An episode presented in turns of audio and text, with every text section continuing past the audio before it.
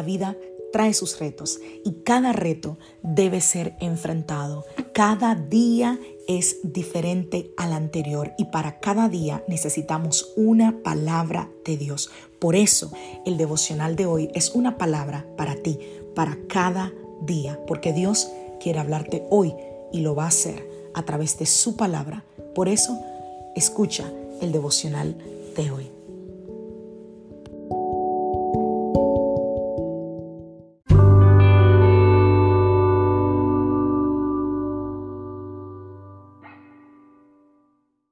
Devocional del día de hoy. Camina en unción y bajo autoridad. Vamos a la palabra del Señor. Primera de Samuel, primera de Pedro, perdón, primera de Pedro capítulo 2, verso 17. Respeten a todos y amen a la familia de creyentes. Teman a Dios y respeten al rey. Cuando el Espíritu Santo descendió sobre Saúl, hemos estado hablando todos estos días sobre esta fascinante historia, de Saúl, de David y de lo que ha pasado en la vida de Saúl. Y cuando el Espíritu desciende sobre Saúl, la Biblia dice que él fue a la guerra junto a Samuel. Si no lo sabes o no has escuchado los devocionales anteriores, Saúl era un rey de Israel y Samuel era el profeta de Dios en aquel momento. El rey se asoció con el profeta. Ellos tenían una gran relación mientras Saúl caminaba con el Espíritu Santo. Porque cuando Saúl, el rey, comenzó a desobedecer al Señor, empezaron a tener fricciones él y el profeta. Saúl comenzó a tener problemas de autoridad. Y aquí hay un punto muy importante porque no podemos caminar en unción y oponernos a la autoridad al mismo tiempo. Fíjate lo que pasa con David y Saúl. David, que estaba lleno del Espíritu Santo, se sometió a su padre. Y el papá, bueno, pues lo envió a entregar comida a sus hermanos eh, en el campo de batalla en un momento.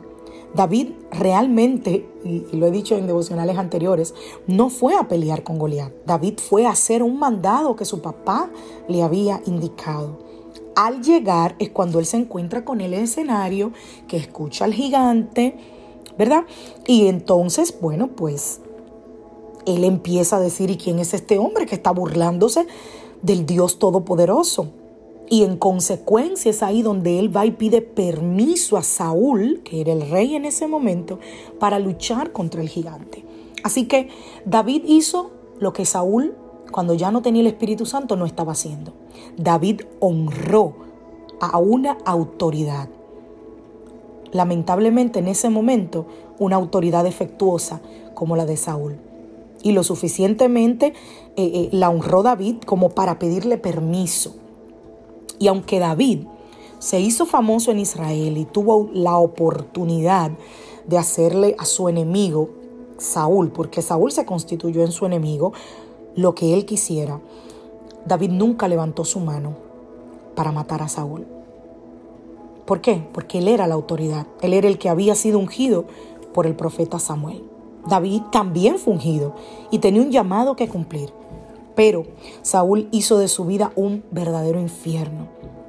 Una vez que David, silenciosamente bajo el amparo de la noche, cortó del borde del vestido de Saúl un pedazo, lo hizo para dejarle claro al rey de que él no tenía la intención de lastimarlo. Pero incluso con ese acto, incluso así, Saúl no quedó convencido de lo tierno, de lo respetuoso que era el corazón de David. David honró la autoridad, incluso cuando la autoridad no lo honró a él. ¿Ok? Y esa es una marca de una vida llena del Espíritu Santo. Saúl tuvo problemas con la autoridad después de que él ya no caminaba con el Espíritu Santo. Así que nosotros debemos unirnos a las autoridades en lugar de luchar contra ellos. Honrar a las autoridades revela que nosotros honramos al Espíritu Santo. Recuerda, nosotros no podemos caminar en autoridad si nos rebelamos contra la autoridad. Alguien lleno del Espíritu Santo es alguien que honra las autoridades que tiene, las autoridades que han sido puestas por Dios, independientemente de si esa autoridad no está caminando con el Señor. La idea es que usted lo honre, no le haga daño, no le ponga un pie, no le ponga un tropiezo.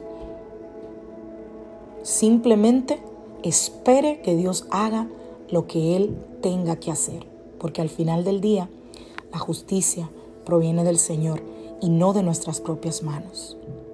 Que Dios te bendiga, que Dios te guarde, que tengas un feliz día. Muchas bendiciones. Soy la pastora Lizelot Rijo de la iglesia Casa de Su Presencia. Bendiciones familia.